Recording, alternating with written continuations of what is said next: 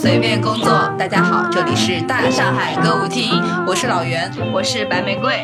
为了坐实我们这个播客界八组的这样的一个人设，所以这一期我们继续深耕饭圈。那说到饭圈，就绕不开娱乐圈公认的饭圈顶流 TFBOYS，也就是饭圈女孩俗称的帝国三子王俊凯、王源和易烊千玺。所以本期节目我们就想通过聚焦 TFBOYS 的走红和发展历程，也侧面探讨一下国内饭圈的养成。在这之前呢，我们请到了一位六年粉龄的嘉宾，也就是我的同事红牡丹。那牡丹先跟我们的听友打个招呼吧。啊哈喽，大家好，我是红牡丹。牡丹是继方瑜、可云、李副官之后，我们大上海歌舞厅迎来的又一位嘉宾，应该是史上最有话说的嘉宾。他今天带着六千多字、快七千字的小论文过来了。希望以后的嘉宾都能够向他学习，尤其是还想再上我们歌舞厅的李副官。不过我发现李副官在评论区的人气还蛮旺的。对，这个其实有点没有想到。那你是对李副官的魅力有什么质疑吗？那倒也不是，就是可能没有想到大家对于李副官的这样一个人设这么有共鸣感。对，如果大家就是对他还感兴趣的话，可以在评论区留言，听他聊什么主题，我们可以之后转达给他，让他现在就开始军备，明年来上我们节目。对，那说到这里呢，就是我们就哎插一个小题外话，因为嗯，之前也陆陆续续有观众、有听众。在我们的评论区说，其实有时候可能不能及时看到我们更新，所以希望能够建一个听友群。我们有看到过几次，但是觉得自己还没有到这个咖位。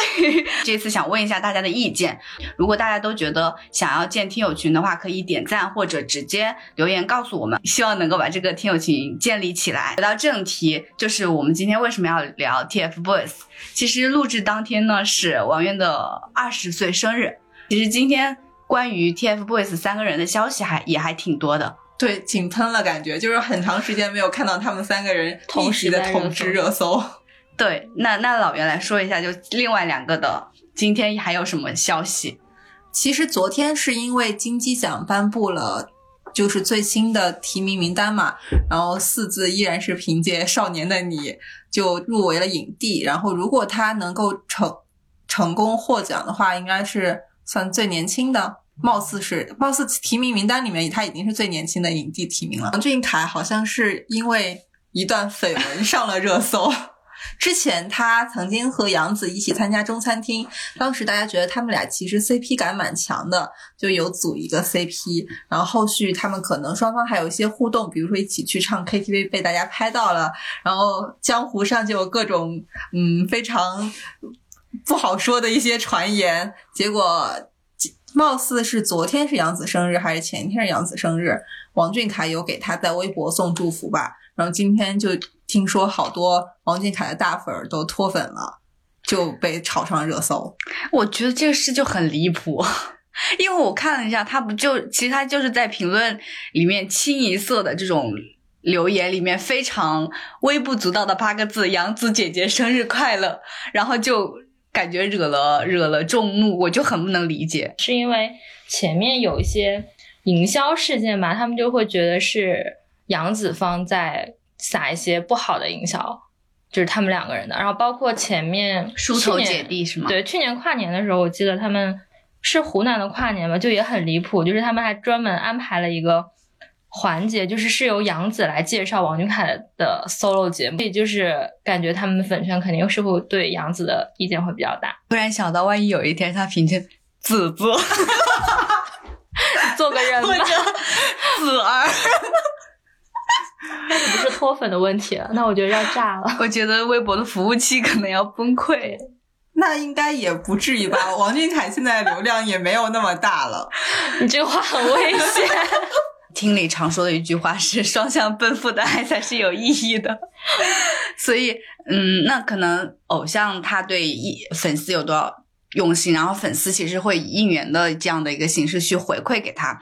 嗯，那我们可以稍微聊一下今年他们三位的生日应援，因为我昨天还前天应该是那天看到，呃，王源的粉丝他们是做了一个精准扶贫的这样一个公益，他们从 A 市那是产粮的那个地方订了这一批粮，精准的送到 B 市贫困县七十七个贫困人口的家里，然后是这样一种形式，然后我当时看到，这是真的还蛮跟国家政策的，对我我当时其实对这个印象也还蛮深的，因为它是就袁家的一个，就也是很长时间的一个大战作，就袁纪年他们做的嘛。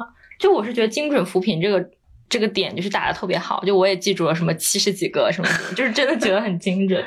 然后再就是我有印象，就是他们家还给就是什么乡村女孩就做一个月经用品的这种捐助，我觉得这种也是就像你刚刚说的，就比较贴合现在社会的一些大家的关注点吧。是帝国三个人嘛，那他们每年的这样的生日应援会不会有这种 battle？或者一五一六年最开始大家就还比较就是过生日的应援，基本就还是在大屏上面嘛。啊、然后我觉得还是会有这种 battle 的态势，就是大家就会比。我知道的，好像就是他们 battle 的比较厉害的，应该是十八岁生日的时候，嗯当时就是王俊凯他们家准备了两个非常别出心裁的应援，一个是太空环游纪念应援，就是 歌迷安排将他的照片看板从美国的内华达州发射送上。太空中，另外一个就是买下了十八颗星星，以他以他为命名。啊，我那天好像和一位听友聊天嘛，然后就有聊到大屏应援这件事儿。嗯我当时就说，觉得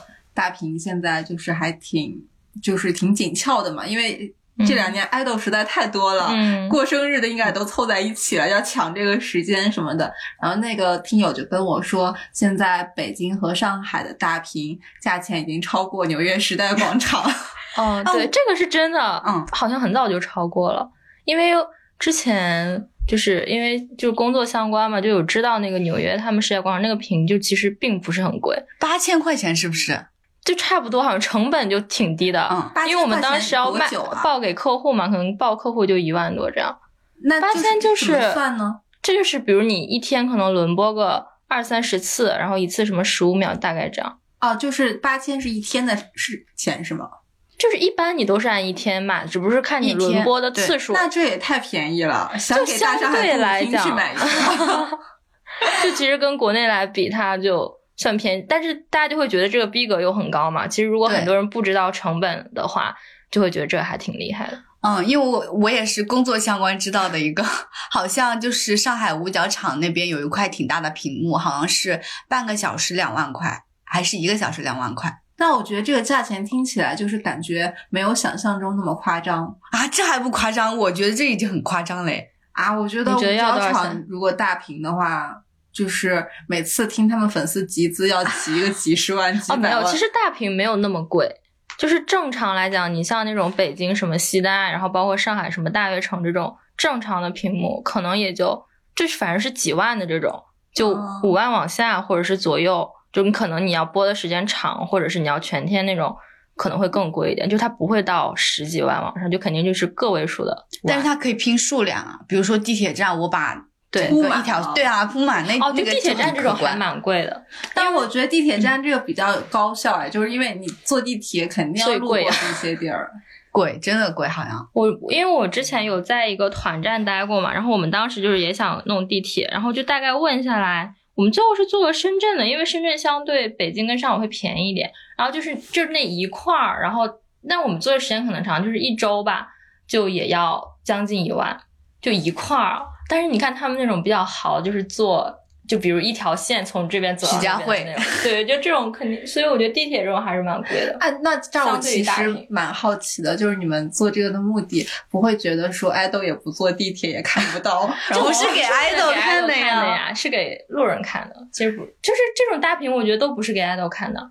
那会不会就是在路人眼中，其实也就一闪而过，他们就当乱马走过了？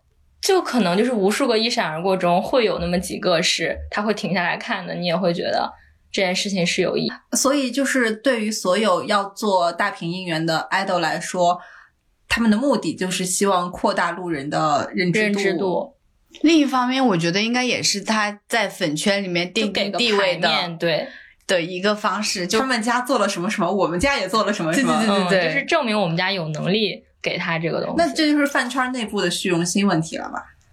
算吧，我觉得算。嗯但我觉得就是刚才你们有提到说，大家这两年其实都把大平原转向了扶贫这些。对我觉得就是大家在这方面 battle 还是算是有意义好的处的，嗯对。嗯嗯就是即使目的不是，也不能说人家目的不纯，但是最后的结果肯定是好的。对。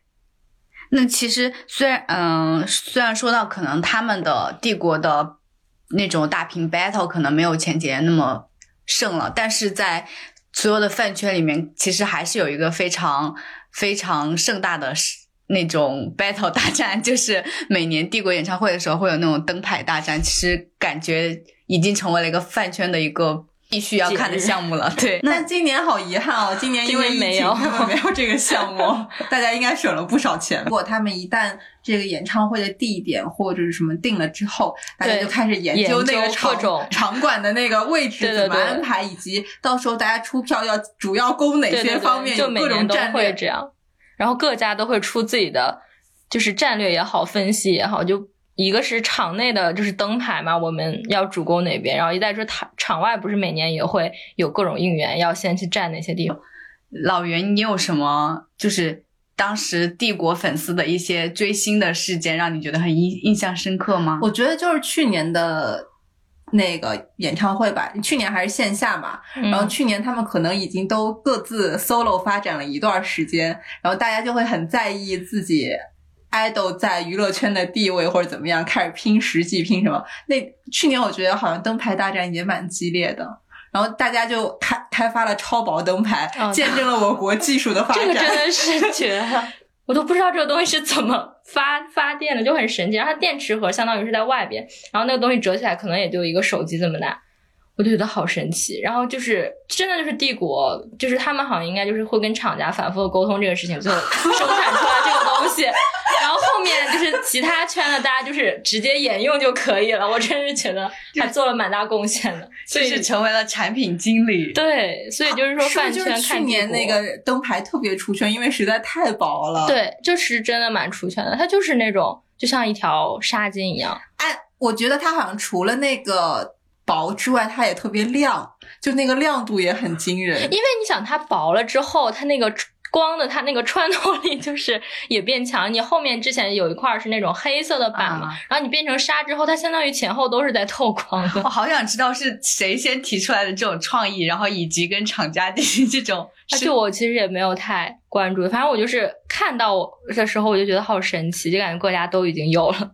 就是我们在进一步深入探讨之前，我觉得我们可以做一个帝国走红一个小的科普，因为虽然 T TFBOYS 已经是就是全民皆知了嘛，但是对于他们走红的事件，可能包括我们厅内都有很多人其实不太了解，就一一些冷门的事件，所以我所以我们这边就是想，既然那个红牡丹也来了，我们就做一下小的科普。其实 TFBOYS 的走红大概可以追溯到二零一三年，他们当年八月是正式成团出道的。不过在这之前，因为有王俊凯、王源翻唱过那个杨宗纬的《洋葱》，然后这个视频其实有被阿信转发，所以他们这两个人是有一定的人气的。其实想问一下老袁，后来有考古到这个视频吗？对，就看完这个，我还有一个感觉蛮唏嘘的，就他这中间不是还有那个鼓手啊，嗯包括其他人，你说他们当时如果有机会和 TFBOYS 一起出道，其实人生就完全不一样了。因为我看到有评论说，其实他们那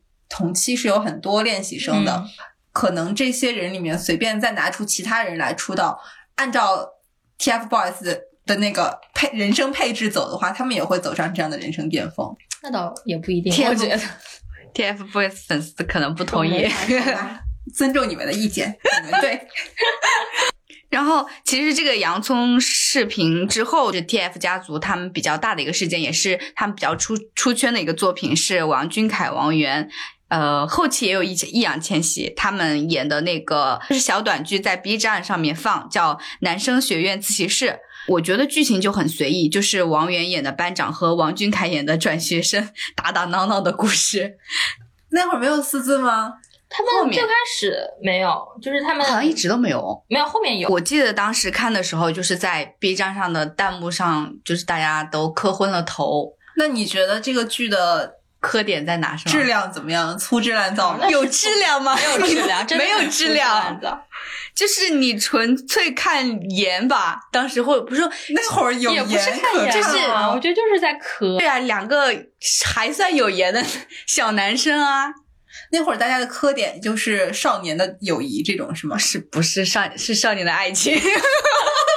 这能播吗？因为我记得印象很深刻，他们站起来的时候就是这样对着，然后就会有人按嗯。发按头的弹幕。我觉得他们这个剧就是编的，就是很明显的就是在卖腐，因为黄睿他当时想的就是就是抓住了 B 站的这一点嘛，然后他写的那个粗制滥造的剧本和安排的一些情节，就是特意在做这件事情，然后包括他们两个会有什么这种摸头杀呀，然后又这种这那的，就是一些互动。对。他们那会儿演技应该也很垃圾吧？没有什么有演演技吗，就不存在什么演技。是第一次，好像在内娱的这样粉丝圈里面看到这种小偶像的 CP 粉，因为以前像这种 CP 粉，我我是有粉过韩国的偶像会，对对，会会比较多嘛，觉得会比较正常。但我印象中，我这个好像也是听说的，就说好像当年磕凯源 CP 的，其实都是本来是在韩圈玩的那些，嗯，然后他们可能有磕 CP 的历史和技能。因为我当时就是我最开始就上大学的时候，我室友他就是之前也是搞韩团的，就搞东神这种嘛，嗯然后他也就是蛮腐女的那种。一开始我还就我还没有呃入圈的时候，对，然后就是他在看男字，就是他在看，然后也是他的一个腐女的朋友推荐给他的这种，然后我就说你在看什么？就这么小你也搞？感觉我们在说什么虎狼？哎，这是不是一起营销事件呢？就是最早有韩圈那些人在韩圈里面先扩散出来，然后再不断的推广这个 CP。我觉得粉丝是这样的走向，嗯但是其实公司没有想过，对公司没有那么想法，顶多可能他是有这个想卖腐的意图，对，但是他没有想到有这么大的一个反应。这个小短剧之后，他们有个很出圈的事件，二零一四年四月十五号的时候，就是其实这个事件就是感觉能够载入 TFBOYS 粉圈史册。呃，当时的高清 MV 视频网站音乐台举行音乐 V 榜颁奖典礼，然后名不见经传的 TFBOYS 在粉丝们没日没夜的打头下拿下了两个奖项。小袁，你知道当时跟他们 battle 的偶像有哪些吗？权志龙、周杰伦不是，就是韩团的粉丝有雪姨的偶像 Super Junior，还有现、啊，他们是一个时代的啊。确实也没有想到他们是一个时代，还有现在的世界爱世界级爱豆防弹少年团，原来防弹那么早就防弹其实蛮早，蛮早嗯蛮早的，而且他们就是防弹在中国市场也做得很好，因为一开始其实就是中国的他们的粉丝会比较有给力，他们在韩圈没有那么大影响力，当时。所以能把防弹做到全球知名，是有中国粉丝的一份力，是吗？是一百分之八十的力量吧，可能哇，这么厉害！就是助推吧，就是因为因为他们自己的实力还蛮可以，就是他们的音乐实力能够还是受到一些欧美的认可，然后再加上中国粉丝强大的打头能力和操作能力，就操成为作能力，就成为了世界蛋。哎，这么看也挺厉害的。当年音乐台可以在圈子里面起这么大影响力，这么多组合都买单。当时音乐台确实就是很就是有一定地位啊，我觉得，因为当时我觉得大家都很习惯 MV，它也是会在上面首发嘛，大家也会很习惯的去上面对看 MV。那是不是华语音乐的，就是没落的中后期？就是那会儿音乐录影带这种事儿还是蛮吃香的，就大家还会出 MV，像现在已经不出 MV 了。是，对，就是也是当时韩流的这个对盛行的时候，而且哦，对这个事情我还想到，就是说当时帝国粉丝特别厉害的，就是为了打头，就是那个 MV 自动播放来来计算次数，还做出了一款不需要别的操作，只只要循环播放就可以自动开始打榜的这样一个 A P P 吗？程序吧？那时候还是没有什么 APP，那时候好像就是你一个链接，网页链接，你点进去，然后你怎么怎么样就可以。我好像相当于是花了，就是他们是因为他打那个送花还是什么，这样哦，送花还是什么，然后他相当于两块钱就是一次，然然后最后他们就是相当于花了二十万，然后折合成那个票大概是十万多嘛，就是把这个奖杯给了他们。然后就我当时二十万买了个奖，对，然后当时他们后台采访他们三个的时候，我记得谁还说了一句，说意思这个东西给我什么几万都不换嘛。然后当时粉丝就是说，这可是花了 二十万给你打回来的，怎么怎么样？这确实当时是团粉把他们就是送到了更多人的面前嘛，因为像我们刚刚说，当时音乐台还是很多人关注的嘛。我之前有看过一个就是 B 站的小节目，他就是会请各种粉丝来谈第一啊那个，我我知道当时好像还给你们看过。哦，就那个就是有一个那边有一个团粉，就是也是我的朋友，就他当时去录的。啊，我觉得他在考古可以去。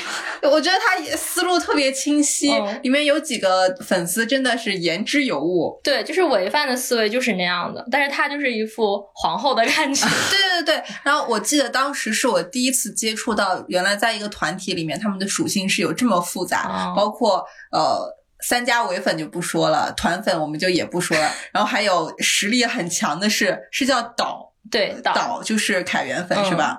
然后还有千玺和王源的 CP 粉，还有千玺和王俊凯一共就这么几种组合嘛千凯千就是 这你你再想一下，那个韩国的团有二十有二十三个人，NCT 有二十三个人，排列组合下来，CP 粉可以有多少种组合？这不是和那个 PD 和他的一百零八对 CP 一样吗？这个事件之后，才是真正的，我觉得 TFBOYS 开始出圈。然后，呃，因为快乐大本营这种就是属于哪个冒尖了，他一定能看到，就是我们之前说的快乐大本营出道。对，嗯然后他们就很快就在快乐大本营出道了吧。然后同期的就是有张子枫啊、刘昊然啊、欧阳欧阳娜娜这些人，嗯当时他们都是有作品去上节目的。对哦，欧阳娜娜和刘昊然的北爱》北爱爱对，然后张子枫当时是因为那个剧和他们一起去的嘛。同桌的你吧同，桌的你，他跟另外一张子枫个跟另外一个男生那个男生，那那个男生就因此 就销从此声匿迹没落了。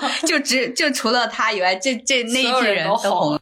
这之后，感觉他们的路就还比较顺了。所以我们聊了这么久，还没有出现《青春纪念手册》这首歌。青春修炼手册，对我们聊了这么久，就是还没有聊到。其实到他们去快本的时候，他们才开始在打《清修》这首歌啊，当时还没有，他们还没有上。当时这个是刚刚出，但是他们当时打的是那个《爱出发》那张专辑，就前面一张专辑。嗯嗯嗯，对，对，所以他们那会儿其实并不是一个出圈的组合，而是借助快本让他大家知道了一点点。圈了。对七月份就是两个月之后，他们发了《青春修炼手册》。你知道这首歌原本叫什么吗？这个要考一下老袁，我不知道啊，左手右手一 你是从头开始念一遍是吗？我都不记得歌词，我就记得左手右手一其实我就当时印象很深刻，他的他还没有正式上线的时候，已经传出来名字叫《正太修炼手册》。哈，那确实好青春这个改了之后比较适合出圈。嗯就大家谁会在 KTV 点《正太修炼手册》这首歌？是的，然后之后就是就是蛮正常的一些节目，我记得比较比较深刻的是二零一五年他们上了《康熙来了》，就是可能他们的影响力已经从内地扩散到了台湾，台湾就是反输出了，因为当时那场还是专场，好像只有呃不算专场吧，不算专场，他们就像就是他们后面好像还有其他的呃明星，但是就那一部分是只有他们。对，就还蛮难得的吧，就是当时说。不过当时那个是也出了一个事情，就是易烊千玺把，蔡康永的康写错了。对对对，对因为他们会送送专辑送专辑嘛，然后主持人那个促签上面，然后就被嘲了很久嘛。嗯，因为他一直是学霸人设，全校第一。哦我记得我记得好像是在那个《快大本营》，他和张子枫就是有一段 Battle 那段也是看着令人尴尬。字字把康熙的康写错了，文飞表示有很多话要说。几年级的事儿啊，连康都能写错，这个文化水平。二零一五年，那几岁啊？他哪一年啊？二零，他今年今年十五岁，15十五岁，零零后。十五岁，对对对连个康都不会写。而且他当时走的是学霸人设。那所以后来是不是有一个危机公关的事件，说把康写多少遍还是怎么着？对，就是他自己最后这件事情，就是以他自己把这个康写了一百遍嘛，然后就发了微博嘛。一百遍，大家的那个什么好低啊，要求好低啊。对不是大家的要求嘛。然后后面就是蔡康永的要求嘛？然后反正就这件事情后面，蔡康永微博好像也有回回转的这种，然后粉丝就是也跟着开始抄“康”这个字。那个时候是不是已经有就是很明确的这种伪粉的分野了？就是有没有对家，就是凯家呀，还有袁家？对对对对对，有吧？就肯定有呀。就是一五年的时候，我印象中一开始，因为一开始好像有一部分路人，他们以为是王俊凯写的，因为那个东西是他去送的，就是他们当时节目，因为他不是队长嘛。然后好像粉丝还有因为这个事情在吵，然后还有人把可能就是还会有扒王俊凯之前写字什么什么乱七八糟的各种事情，然后两家粉丝当时应该已经有一些摩擦了，但一五年没有特别严重嘛，而且我觉得他当时被嘲这件事情，是因为他们当时整个组合也还是在处于一种全民还算是比较不认可的那种阶段。但那会儿是不是四字就比较弱势啊？因为一开始好像王俊凯和王源的势是啊，一五年的时候还算弱势啊。嗯，那个时候还被人嘲不丑吧？对那会儿的嗯经历就是现在虐粉的素材，哦，他之前有个组合叫炫炫少年。这你知道的很清楚吗？然后，嗯，所以当时他的空降肯定那个势头最大的凯源的那个 CP 粉是不接受的，觉得他是不是背后有资本带资进组之类的。但是后来确实很多人就说四字爸爸带资进组，就是他可能是不是有占有一些股份啊什么什么之类的。还有人会去天眼查吧这个东西，比如说。那个四字的爸爸是不是生意上和陈春会有什么勾连啊？对吧？对，好像明面上没有资本上的关系。对。哦但是是我觉得可能就因为他爸就是做生意的这种嘛，就大家就是会开始想这些事情。那当时的人气排名应该是王俊凯大于王源大于千玺吧？嗯，我觉得是吧？那会儿是不是还有很多知名的虐粉事件？我觉得一开始虐粉就是你刚刚说飞机的时候是航班的问题，就当时大家就是说他一直坐红眼航班嘛，他们当时就是录那个少年购的时候，因为在重庆录，然后就是周末，而且就是利用周末时间嘛，他每次就是回来的那种航班都是很晚的，然后大家就会觉得很心疼啊什么的。年那个周年，他也是最晚到的。然后大家就说，就连这个也要还是按这种范围。就王俊凯的飞机先飞，然后王源，然后易烊千玺在在空中排成一字，不许有超车的现象。还要王俊凯买那个什么高等的航空，什么东方航空，然后什么什么，然后四字就只能买春秋航空这种廉价的。然后经典的虐粉就是他们一周年的时候，他们在广州一个漫展，就做一个那个活动，就这个还挺，这个很知名，是不是？嗯，是对，就反正在饭圈很展开知名讲讲。就他们当时那个活动就是类似于就是签售吧，但也不不属于签售，就是你粉丝可以拿一个专辑或者明信片，你上面找他们三个人盖章，但你只能找其中一个人盖章，他们每个人手中有一个印章这种。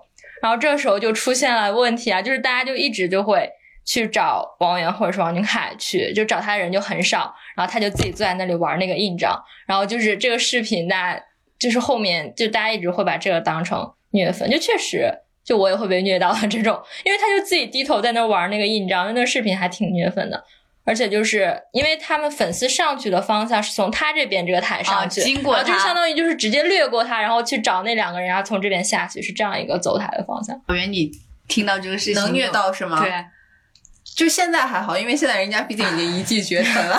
但是你听这个事件，联想他他当时的状态的话，你会觉得还蛮心疼这小孩的啊。弱小无助。而且这个事情就是经常会被拿来是团粉跟千家撕逼的一个，就是一个事件。哦，对对对，因为他们总说他是太子，然后大家就会说，我们当年又坐红眼航班，又对签收那个地位，我们怎么会就是说你们太子？就是所有违犯都会觉得团饭是偏心的嘛，就会觉得你当时你这个时候团饭在干嘛嘛？你们都说自己是团饭，怎么怎么样？但其实早就已经不是一批人了嘛。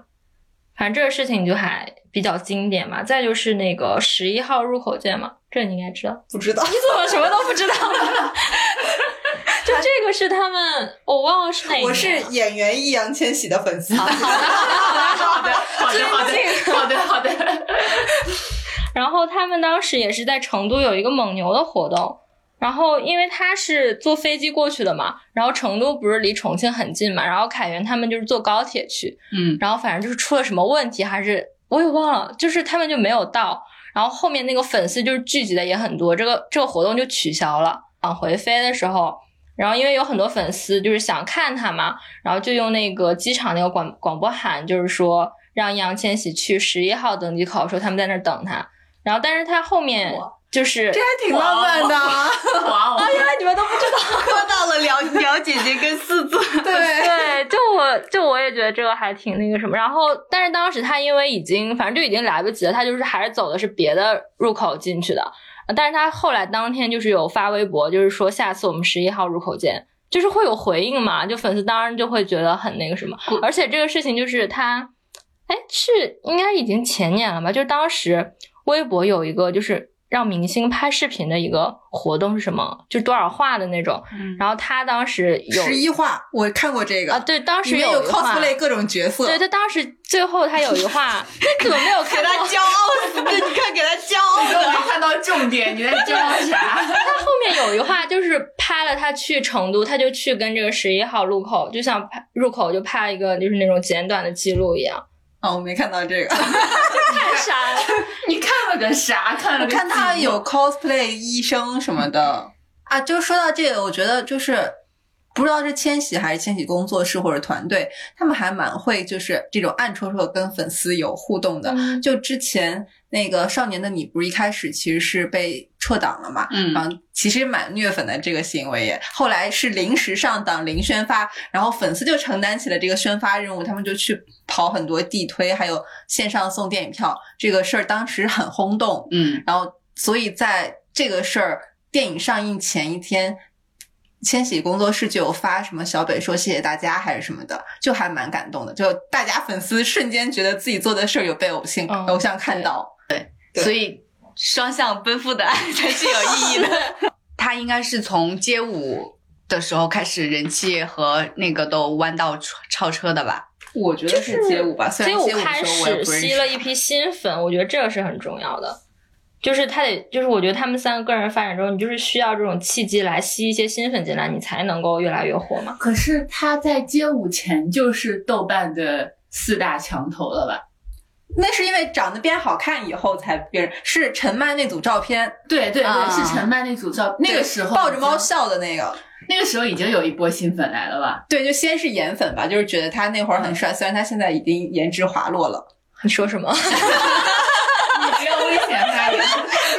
两两个娘姐姐开始，对，然后街舞的时候就让大家认识到他是有就是自己的特长和专业能力的，我觉得这个很重要。就是因为以前我觉得大众不认可他们，就是觉得他们只是因为没有粉。丝所以才走到今天的。嗯但其实他们是需要一个契机让大家认识到啊，这小孩有两下子这种。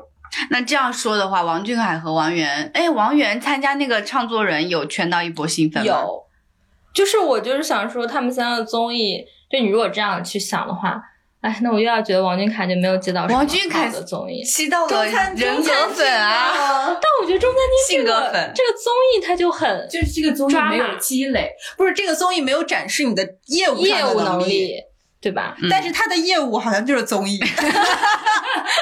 危险发言，你把这句话剪到开头。综艺能力也是一种能力啊。是的呀，比如杨超越，但是你以后肯定你这个也是危险发言。但你以后你也不可能，难道你就要走综艺咖吗？那肯定也不是吧？他们说王俊凯的路线是影视歌综赛，全能全能，对对我知道请问他们三个哪一个不是这个路线你？这个定位就很模糊嘛。没有啊，千玺就是要走演员的路啊，但他不发唱片吗？不发歌吗？他还是会发呀。跳舞啊，发歌就是为了让粉丝开心一下。那他们都是 都是还是都要走的嘛？他们三个，但是王俊凯就属于因为找不出来这么他就没有鲜明的路线，所以只能说自己是，嗯，我觉得他他还是想走演员路线的，王俊凯。哦，他前一阵接那个角色要看一下他那个作品，就到底是七三幺。啊，七四九局在我知道七四九那个个阵容不行，因为七四九是陆川嘛，但是七三幺这个他不是为了那个电影都受脱相了嘛，嗯那就好歹能看得出来，就像千玺为了小北剃头一样嘛。这一样的路线，看你能不能复制成功啦。但我觉得他就是前期没选好，前期选的太差了，以后会让大家一开始就对他有质疑。他选什么？那选个皇，帝他其实前面就也有，对啊，就是那个长城演那个皇帝嘛，然后解忧呀，那不是学校的任务吗？皇长城长城不不是任务啊，是任务，哦长长城长城就相当于是哦是那个张艺谋商务挑了他嘛，而且因为那个采访好像也被炒了，就是大家有采访他说你在演这个角色的时候心里有什么感受还是什么，他就说觉得自己特别骄傲，巴拉巴拉巴拉，大家就说啊，你看一点也不谦虚，演成那个样子还好意思说自己天之骄子，怕万一有粉丝去大上海歌舞厅的微博找到我，然后把我人肉了怎么办啊？会不会这样？完了。不会的，不会的。没事，你就火了，这样你可能会上热搜。然后那千玺会出来安慰我吗？不会是为了你他。想多了，那还有王源，那王源以后应该就是走音乐的吧。我但觉得就很遗憾啊，就国内音乐市场太差了。但我觉得无所谓啊，他可以养活自己。就反正他还有对，就是他可以接受自己己喜欢就可以了的话，他能接受呀。我觉得他选择去伯克利上学就已经，就反正我是对他这个决定还比较啊欣赏的。我之前看到有帖子分析说，他们三个其实就是别看只是简单的上大学这件事儿，其实背后也有很多战略。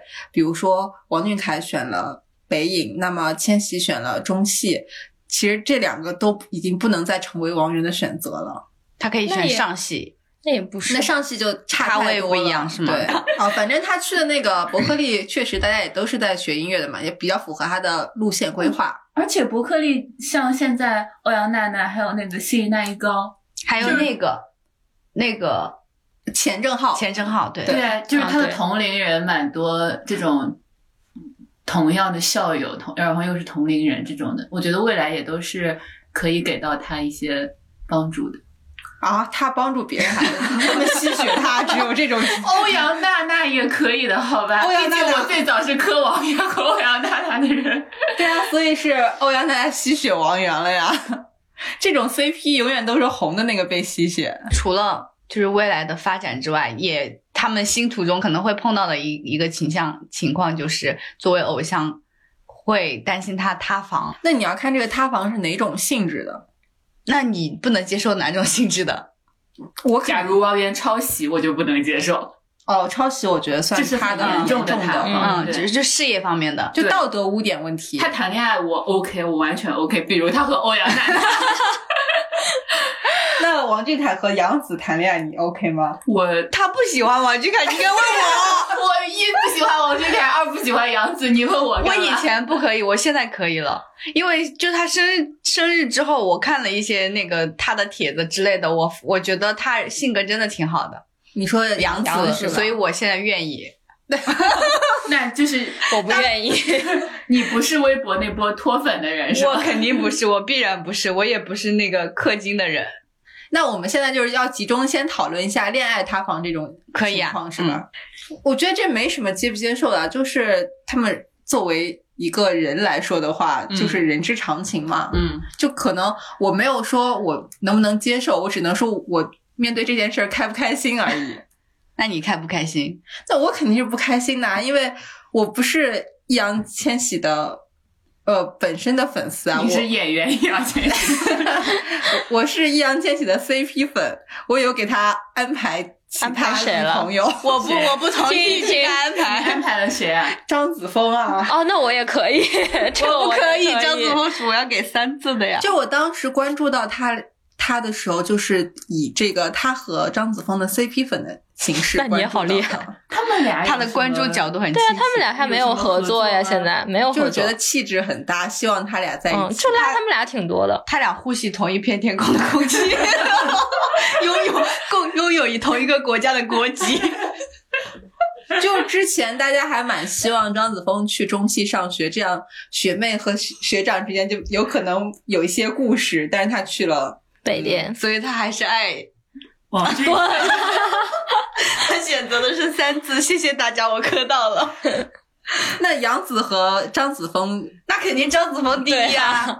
我只是说我以前不能接受杨紫，但现在能接受杨紫了。但是我心中的 top one 儿媳妇人选就是张子枫，没有其他妹妹太。抢手了。那张子枫和郭麒麟也有 CP 啊，和你男朋友也有 CP。对啊，你这要当儿媳妇呢，还是所以我更要把他作为儿媳妇儿，哪能跟我抢呢？是吧？我因为就还蛮喜欢张子枫和易烊千玺的感觉，还专门去看了那个难看至极的《我们的少年时代》。里面他们也没什么互动，他跟王源其实互动对，他里面是跟王源的互动。对啊，我就为了找糖点，就看了那么多集，忍受这个垃圾剧，还看了很多李小璐和薛之谦的画面。辛苦了。脑海中是不是一直都是做头发？那个很长，那个好几十集对的，好像非常40多浪费集吧时间。是的，牡丹能接受吗？等我说怎么想对这件事情？就恋爱吗？嗯我觉得可以接受吧。周冬雨可以吗？不可以，反正所有的事情，就整个就是感觉就是像千玺一厢情愿的在追她一样，然后我就觉得不行，我觉得女方肯定有问题，我觉得他们的营销或者是一些宣传上面，就肯定是在做一些手脚。当然，这是我，这我肯定会有滤镜嘛。那如果假设说周冬雨说我比你大，我我想出来扛，四子说不，我是男人，让营销冲我来，这怎么可能，不是，那你不觉得那些铁证如山吗？不会，因为我就是后面也会看那种澄清帖嘛，然后我已经有说服我自己的一个理由。当时正好是电影很火的时候，大家还觉得他俩挺有 CP 感的吧？四字的粉丝不会承认这个 CP 感的，好的，那四字的粉丝喜欢谁的 CP 感呢？喜欢张张子枫，这种安静不作妖的儿媳妇。你们俩能代表大多数吗？张子枫确实是大部分人还都就是可以接受的一个，就大家心中的儿媳妇人选。对啊，假设啊，那不，我们先把这个对象抛出一边，就是他们真的谈恋爱，你是觉得你你你会希望他们公开像鹿晗一样公开，还是像吴尊一样隐瞒？肯定是像鹿晗一样公开啊，因为我觉得只要你瞒着，其实就是有有那个被爆出来的危险，对，就是不好，一个是不好收场，再一个就是我感觉你一旦公开了之后，就代表你是要负责任的嘛。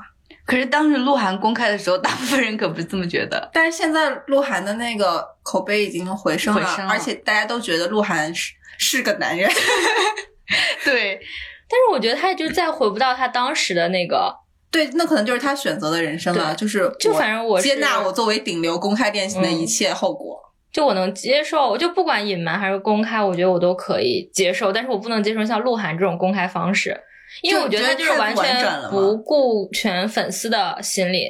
就是他不是当时就是直接艾特他嘛，就很突然。我我觉得你这种就是对粉丝就是太不负责任。就是我可以理解你想谈恋爱或者你要公开，但是你不应该，就你好歹就是选择一个对粉丝刺激没有这么大的方式吧，就不要、啊，我想知道什么方式对待对啊，我觉得没有方式对粉丝刺激不大。我觉得这个这个吴姐，难道就是嗯偶像要那个什么，先把自己搞糊？啊，没有也不是。我是在想说这个话术应该怎么说会比较好。对，就是我觉得你至少是要有一个话术在里面，而不是直接艾特他说这就是我女朋友。对，因为我最近看 CP 文，然后 然后看的是那个虞书欣和蔡徐坤的，嗯然后他们在里面有时候会写到一些有关公开的这个，我有看到有一个人写的模板，他会说。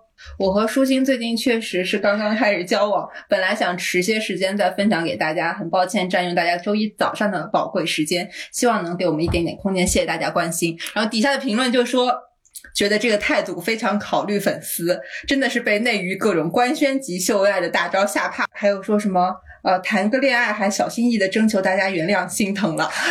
你这个评论是是作者人家作者写的评论是吧？我信你个鬼！我才不信会有这种不。是，我就会在想说，是不是呃，就是一个模板，说你在官爱豆官宣恋情的时候不能秀恩爱，就是啊你是告知的，而不是说你看我们俩多恩爱这种姿态。那我想要想到那个韩国那边，一般这种事情出来说对不起，提出来。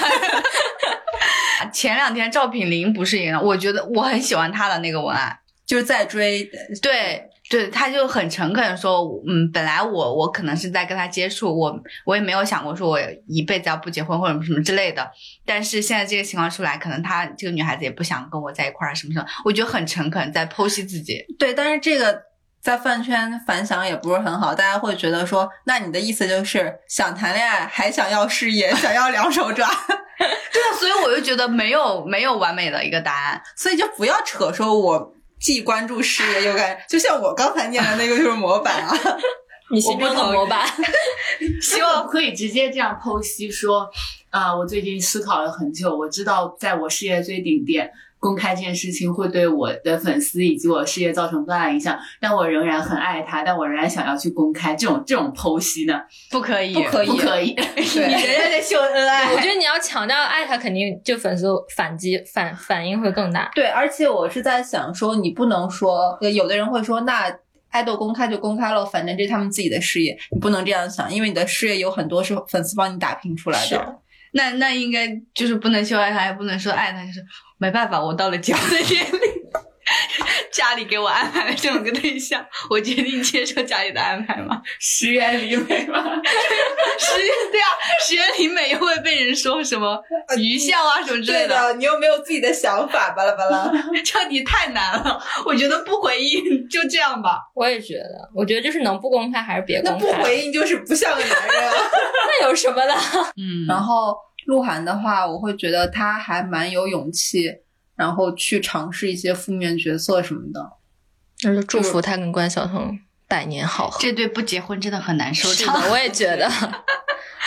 那那其实刚刚说的是恋爱恋爱方面，那事业方面，你觉得偶像的哪一种塌房是你不能接受的，是你会立马脱粉的？接那种烂片，大烂片，偶像接的烂片还少吗，就是你这个话不要立太早哦。就我觉得就是你还是要送你一朵小红花。你不要唱衰我们星座哦。这可是韩延导演的，前面有《动物世界》打底，我觉得还可以啊。而且合作的可是新任萌女郎哦，萌女郎，她又不是没合作过萌女郎我，们合作萌女女郎都很成功啊，这部也会很成功的。那我只能送你一朵小红花了。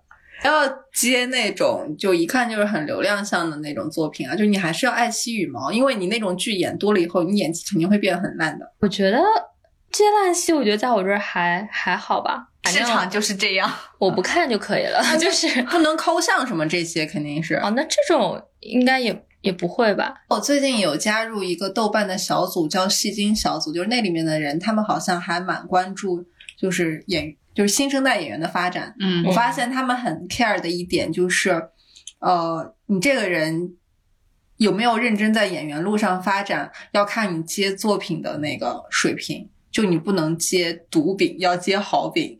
就是你不仅是要看合作的演员，嗯还要看班底什么的，嗯以及这部小说或者 IP 它本身的质量。就最近有两个传言嘛，一个传言是说蔡徐坤要和 AB 一起演朱颜，然后那是一个古装 IP，然后班底很差。就其实这件事儿整个是朱颜那个团队。就是六各种顶流来给自己炒作的，嗯然后但这个出来以后，那个粉丝就很生气，就说你这么多年没有演戏，说要 all for music，你现在接一个这样的烂剧是要怎样？还合让你合作八五花，让他们带带你，不是让你合作 A B 这种八五花。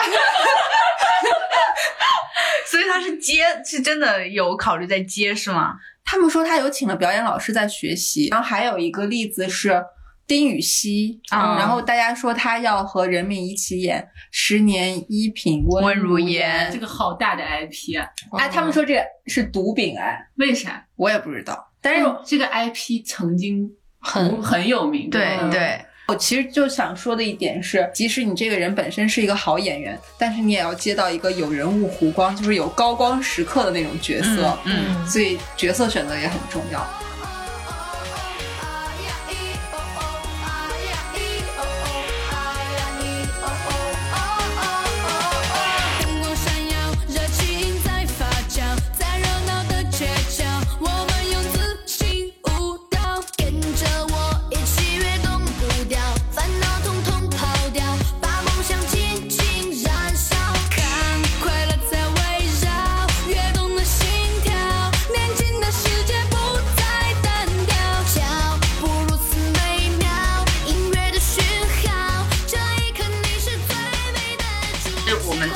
回来，最后从一个比较宏观的视野去看 TFBOYS，他现在感觉已经像一个偶像的。天花板。那这样一个天花板，它对于内地娱乐圈或者说对于国内的偶像产业到底意味着什么？先从偶像的层面来说，就是他们成为这种顶流，大家觉得是可以复制的吗？我先说我这个很业余的观点吧，因为我毕竟了解的比较少。就是据我了解说，其实 TFBOYS 能走红到这种阶段，其实是和国家的帮助以及当时时代的发展是密不可分的。我也听到过这样一个分析，好像当时刚好是要限制韩流，对，然后刚好国家可能也会倾向给他们一些资源。他们是不是很早就开始上央视的那些节目和春晚了？但其实他们也是上过快本之后，有点出圈之后才开始被央视看到的。嗯只是说那个时候应该是央视有助推他们成为一个有国家级对的对对对对甚至说有让大家意识到说，其实这是国家 pick 的 idol。对，对对，但是这个也是时势造英雄吧，就在那个背景下，你才会有这样的效果。啊，又要唱说华彩少年了，就哎，我还挺好奇华彩少年的我也挺好奇的。会拍出什么样子。对我就会觉得，那在目前这种情况下，每年这各大公司会向市场投放上百个或者上千个 idol，那么你在这种时候再出头，即使是有人在后面助推，也是很难的，因为大众的品味是你很难去导向或者怎么样的。嗯，目前国内偶像的一些出来的一些形式，就是选秀的这样的形式嘛。但其实像 TFBOYS 他们不是养成的，对，是是养成系的。那我们就可以聊一下国内的养成系，他们他们目前现在在做的一是有哪些组合？其实第一个比较那个的应该是 TFBOYS 的师弟团嘛，就是时代少年团因为他们在重庆的那个练习室，公公司叫长江国际十八楼，所以他们也叫楼人。对 原来是这样。对，所以之之前郭敬明也是说他上楼上楼了，就是这种意思。大家有了解过这个团吗？就最近因为丁程鑫上了《演员请就位》，然后因为那个节目本身就对于 idol 来做演员有一系列的讨论嘛，嗯，所以而且他最近是不是要演那个男版狐狸精？对，就我觉得就是郭敬明喜欢看的东西，就是他把那个画皮的一个片段啊、反转反串性转，性转 所以是郭敬明导这个吗？对，嗯然后让丁程鑫来演那个狐狸精，我的妈呀！还有那个半裸出浴图呢。我的妈呀！他就是走歪了呀，我觉得。就还没开始就已经奇奇怪怪了，我觉得有一点，但你这种你没法说嘛，你碰上郭敬明，谁也没有办法。不是，我就是想说，其实今年好像还蛮多在综艺视野中看到他们的身影的，对对对，嗯好像他们计划要出来走走了。是的，马嘉祺就是他们里面的第二啊，那不人气 top，对，最高的是马嘉祺。马嘉祺是第一位，然后他是要参加浙江卫视的《我就是演员》，哦，今年我就是演员阵容很好哎，嗯，是那个章子怡、于正和曾国祥。所以于正于正是用来对打郭敬明的吗？但是上一去年于正不是完全败了吗？去年是因为于正自己搞了一个对对演员对综艺，在那个综艺里面，那没办法，你碰上优酷的有什么辙呢？我觉得时代峰峻现在应该跟浙江卫视有点绑定了，嗯他因为他们的第第二名是金晨星嘛，第三名是宋亚轩会参加《王牌对王牌哦，那也是一个蛮有国民性的综艺节》，目。对对对，我觉得呃，演员的诞生就是参加这个应该不会走太歪吧，因为这三个算是导演和演员，其实都是背后有大量资源。就即使大家再怎么骂于正，于正的剧的收视和收益是在那儿的，刷脸的效果还蛮好的。那我回来问一下，于正的剧是属于你们刚刚毒饼吧，对啊好？饼吧，因为我觉得只能算就是关注度还算比跟他较高跟，前比较大你不管演啥，我觉得他的剧属于风评比较两极的这种，嗯那你赌对了就是好，赌错了就是那个。我觉得就是跟他本人比较像，就是他如果在国内作妖，他就是死丫头；他在国外荆州报国就是于老师。他最近不是出征了吗？嗯，对呀，因为说到这里，要说另外一个，就是其实跟时代峰峻也有关系，是当时把 T TFBOYS 里面就是捧出来算初创工程的一个人，叫黄睿嘛，他在上海做的一个公司叫原计划，然后他做的一个团是叫易安音乐。易安音乐社吧，对对他他们今年的青年还是创会把两个亲你城就是已经送过去的这种，然后送过去之后，所有人都看到哦，有有这个又有这个，那他一定要把这三个人给投出来，到时候让李飞和黄睿 坐在 一同起然后就是飞瑞复婚，就期待那个场面。那大家应该现在饭圈内就是讨论多的是这两个公司出来的两个组合，但其实乐华也有做叫 YH Boys，也是当时 TFBOYS 出来之后没多久，他们那他们不是。塌了吗？前两天对对，前两天也塌了。是那个十六岁跟呃对对对小女孩聊骚的那个，嗯对对对对对对对对。然后还有一个就是 JYP，就韩国的娱乐公司 JYP 跟腾讯其实有合作，想做一个团叫 Boy Story。那个团我真的，我觉得他们长得都太丑了，对，就是不靠颜值，但是实力应该可以秒杀我们刚刚说的这些团，就是跳舞的实力。因为我有看过他们跳舞，啊就他们跳舞确实跳的挺好的。对，但我觉得中国已经不需要更多劲舞团了，我们现在劲舞团已经够了但是。我觉得你们的颜值实在是差太多。其实从呃，如果从出道初期的话，我觉得时代少年团他现在的他的唱跳实力是有一直在进步的，嗯而且并没有比这三个人差。团舞的话，会好一点，是不是？那肯定是比他们三个会好好他们三个当时跳的是什么？我觉得他们每次演唱会都很敷衍 是就是真的是对不起大家花的那个钱和精力。说说到花这个钱，其实时代峰峻确实是有粉丝经济方面的创举的。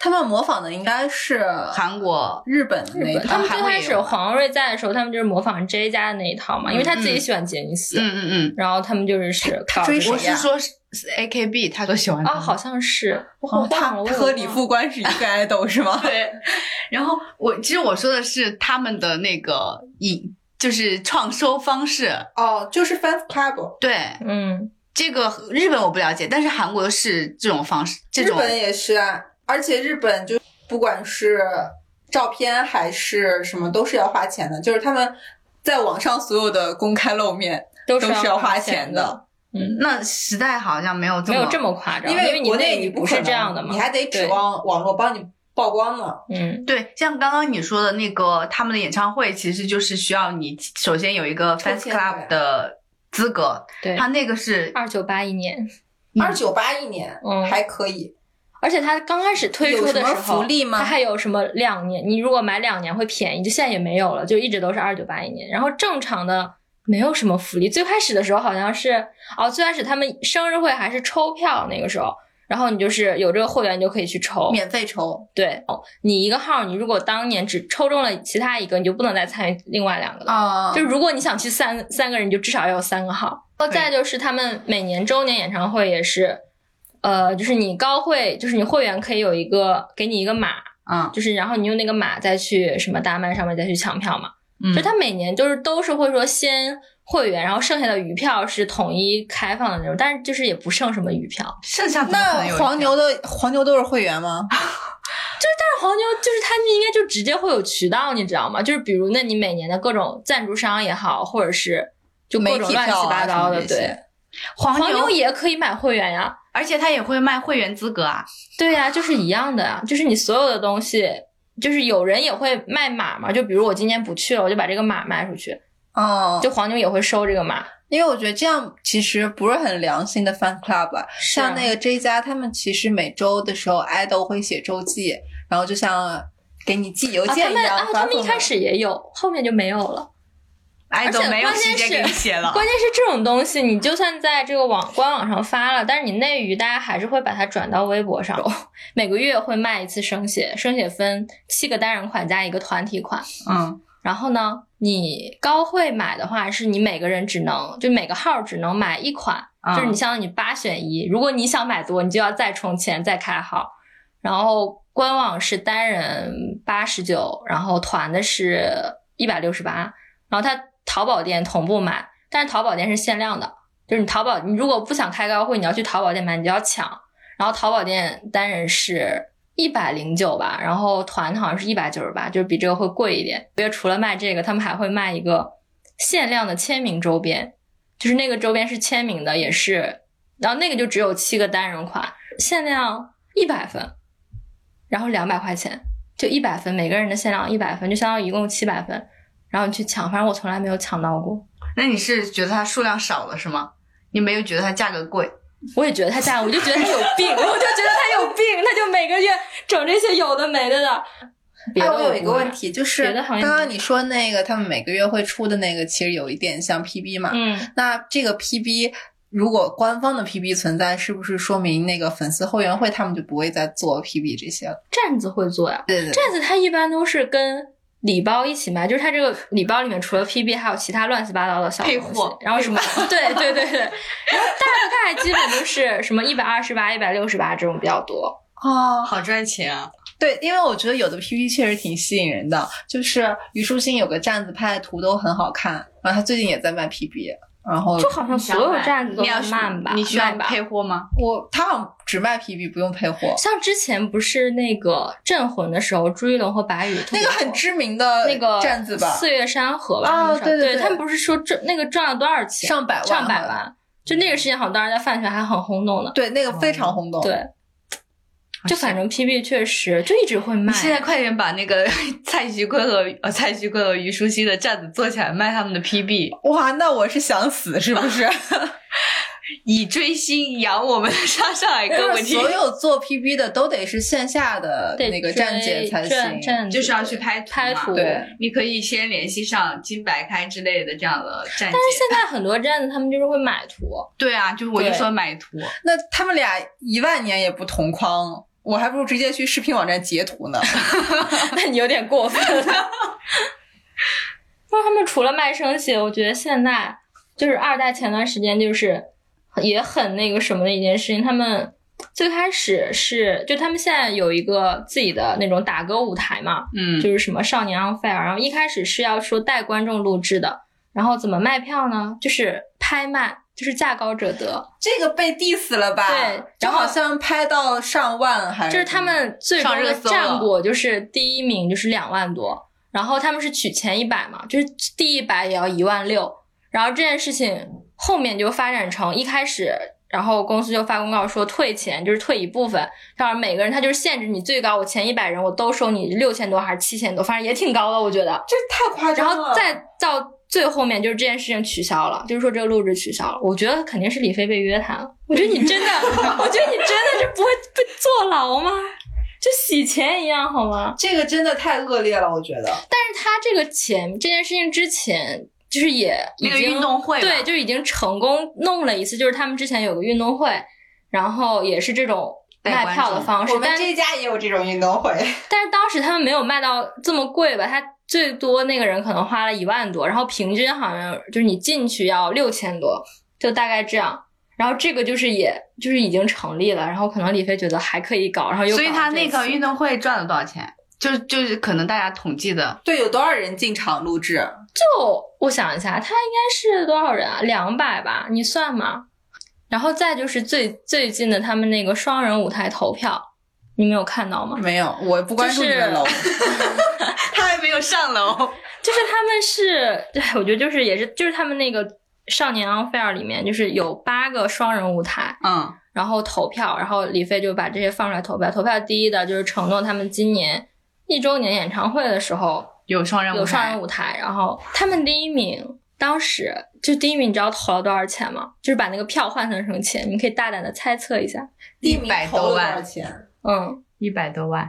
我觉得你说多了吧，哪有那么多？五十万他就他说的还低了，啊，所以是多少？就六百多万。六百多万，就将近七百万，好像是六百八十几，我记得。然后第二名是投了五百多万，就是这两家加起来已经就一千多万了。就为了让这两个人一起表演节目。对，就我当时我也震惊了，好吗？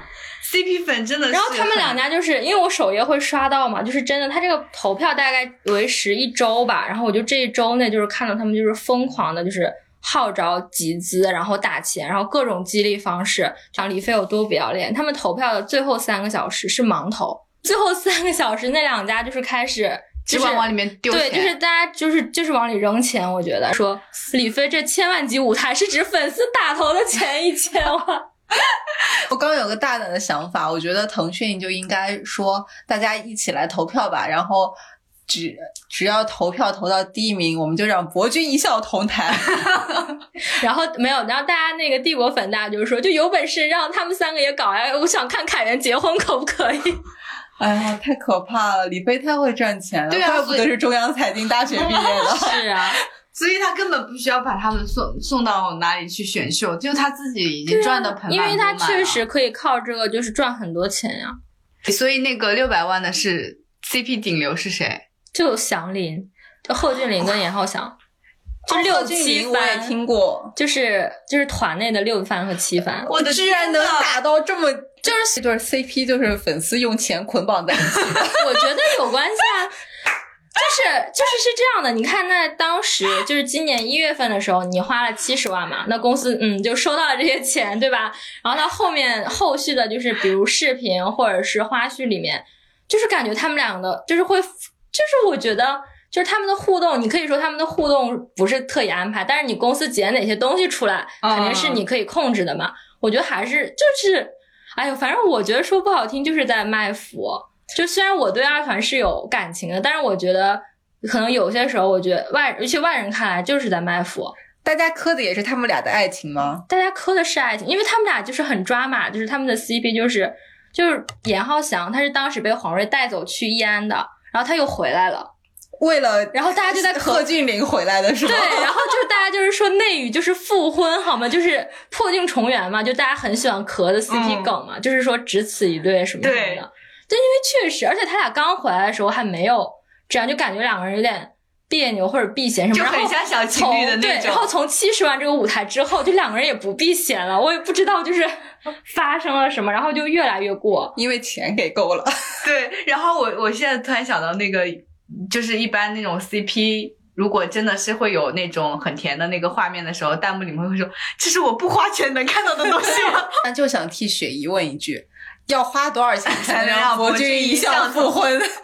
从饭圈的角度来说，其实像帝国他们这套，包括时代峰峻他们这一整套，其实追星的这个粉丝们，感觉好像为饭圈制造了一套追星的 SOP，就是标准化流程，就包括怎么去控评，怎么去做数据，怎么去做彩虹屁什么的，我感觉是从帝国做起来的。粉丝会想着怎么帮自己的偶像上热搜，就是这种公司要去想的事情，粉丝会去想。他们就是一个很典型的宣传团队了，会考虑到说这个热搜 tag 就是会不会有路人点进去看啊，巴拉巴拉的。对，然后他们会，他们有专门的数数据组、文案组，就跟我们之前在公司里面做的活儿是一样的。是的，就是在某个时间段，这个事情好像话题有阅读量了，他就会号召粉丝带什么话题，加什么什么东西，十五字评论什么什么，你就往上走，就就往那个里面发，然后还说要切号。就是一个人有好多小号，你就切切切切号，他就会严格控制这整个流程。对而且就是比起你们在公司做，你们肯定就是不是那么 专注，对但人家粉丝就是有十带着足的爱。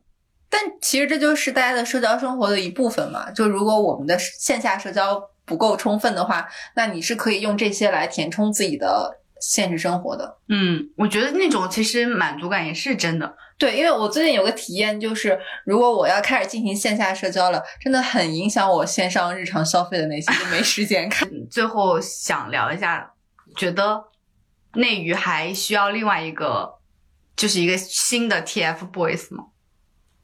就我个人的想法，我觉得是需要一个这样有热度的，就是热度能够到达他们这样一个层级的，但是去，但是应该是实力或者说唱跳方面是一个真正意义上的偶像组合，我觉得需要这样一个人选，就像就是防弹少年团他们在呃世界的知名度一样，其实中国好像没有这样的一个，所以你是希望有一个能够带着自己的作品真正走出去，让全世界人都知道的。对对对，我觉得需要一个这样的。那他们根本没有完成啊！你还是第二个 TFBOYS，但是我是说他们的热度，就但我觉得很难，因为就是互联网分众导致国内大家就是喜欢的东西还是蛮分散的，而且现在嗯偶像的更新迭代太快了。就每年一茬选秀出来，大家根本没有那么多精力去陪伴一个组合去走向那么大的舞台。大家只希望在我关注你的这段时间，你别糊成渣就行了。是我我是会觉得说，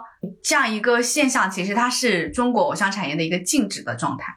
我但它不是在我觉得现在其实就是在静止。对，那我觉得肯定是后面会变的，但我我们现在也预测不了，我们没有这样的能力去预测它后面会怎么样。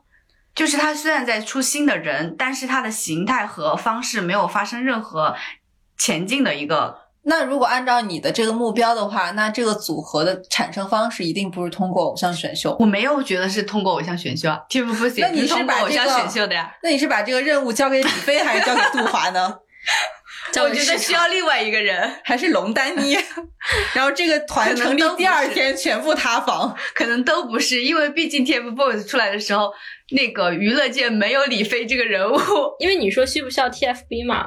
因为我觉得 TFB 他们就是不可复制的，而且我一直都觉得他就是天时地利和人和的一个产物。然后，但是我是觉得你可以说内娱需要男团，嗯，但是我就是觉得你肯定就是不是说一定要需要一个 TFB 这样的。我觉得就是需要一个什么样的？就像你刚刚说的是一种吧，然后我其实觉得之前就最近大家也在讨论嘛，就是说为什么啊现在要让 idol 去演戏，然后让这些演员来唱歌，所以我觉得其实现在内娱更需要的是给男团女团一个展示自己实力的舞台吧，就像大家就是说为什么内娱一直没有打歌舞台嘛，就觉得现在他们这些男团女团除了去上上综艺，除了去各大晚会，他们其实是没有一个很。正正式的来展示自己实力的这么一个平台的，我觉得这个东西还是挺缺的。我觉得这个就又回到老问题了，就大家又在说打歌舞台的问题。嗯可是我最近心态产生了变化，我以前也会觉得说我们没有打歌舞台，但我现在觉得跨年晚会和各大综艺就是我们的打歌舞台啊！就是为什么一定是要有像日韩那样就是定番举行的那种音乐舞台呢？其实现在。除了他们不是相对集中的以外，这些已经是他们的舞台了。就是你有勇气上去，不要半开麦、全开麦唱的话，嗯那就是你的舞台，你就不要再说没有舞台了。那问题到底出在哪呢？问题是出在，嗯，大家实力不行。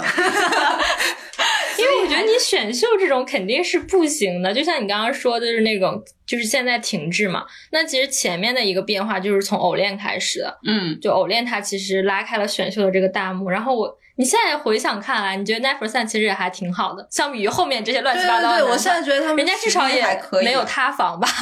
呃，可能偶尔间歇 间歇性的塌过，但是我是觉得他们每个人拿出来的话，你会觉得就是还是有能拿得出来的能。说，而且他们现在也都还在发展嘛，就好像各自也都还可以吧。所以其实呃，Nine Percent 跟火箭少女已经是选秀综艺这个方式能产出男团的顶端了。嗯那我们看的觉得这个选秀综艺都很热闹，一年一年的在捧很多新人出来，确实也很热闹。但是其实它并不是一个真的是向前发展的东西。但是我觉得这个很矛盾啊，因为呃，综艺选的就是人设和综艺感，嗯那么就注定代表你是要牺牲实力这部分的，没有谁会就是完全投一个实力派，你又不是我是歌手节目，所以，对，所以我我们说到是偶像产业要产生一个真正有价值的男团，不是应该从选秀综艺出来，而是应该走就可能他不是这种选秀男，就可能后面也许能出来一个乐队的团。我觉得如果其实就不是偶像了那你选的就是一个演唱组合，就像那个就男团嘛 S 就 H 是 E 或者团体。其实是李飞他们在做这件事情，哈，谁谁给你这种感觉的？不是他们是在做真正去培训。就是如果如果有两条路，一条路是像他们一样去做一些呃男团培训，然后然后把他们弄出道；另外一条路是参加选秀综艺出道。那其实这两条路里面，我们现在是看觉得是选秀综艺是没有没有出对没有出路的，嗯那就是培养的这种是有出路的。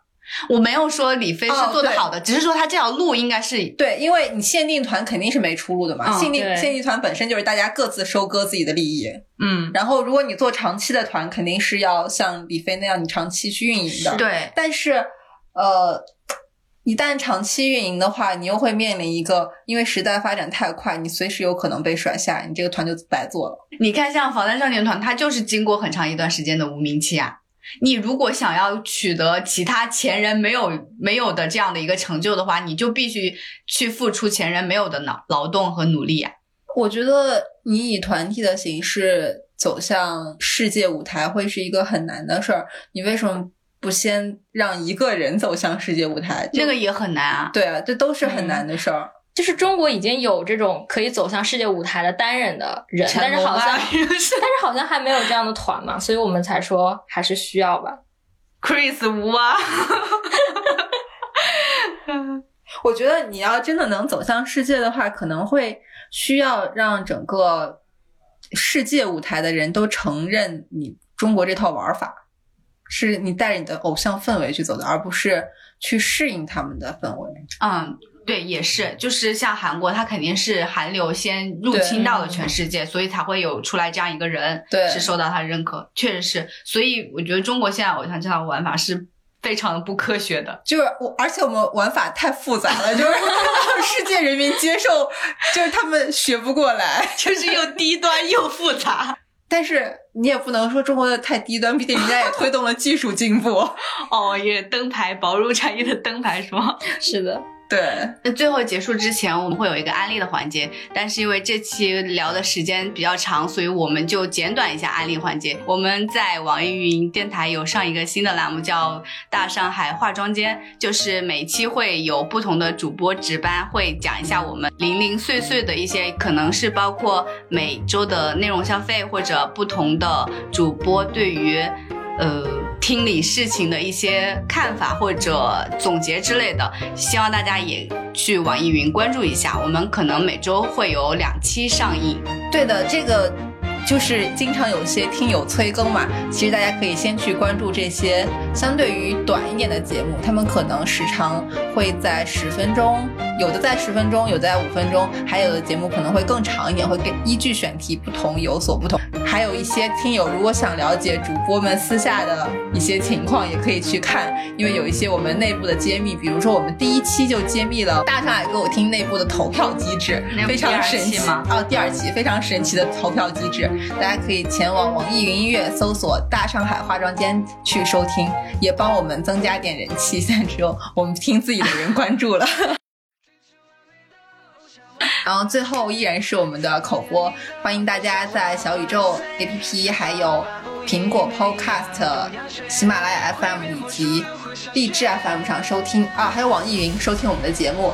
然后如果是苹果 iOS 客户端的听友，可以去苹果 Podcast 上给我们打分。就我们今天就到这吧，非常谢谢白牡丹，哦白牡丹谢谢？你为什么强行要给人家画到你们那一趴？非常谢谢红牡丹，那我们就跟大家说拜拜，拜拜，拜拜。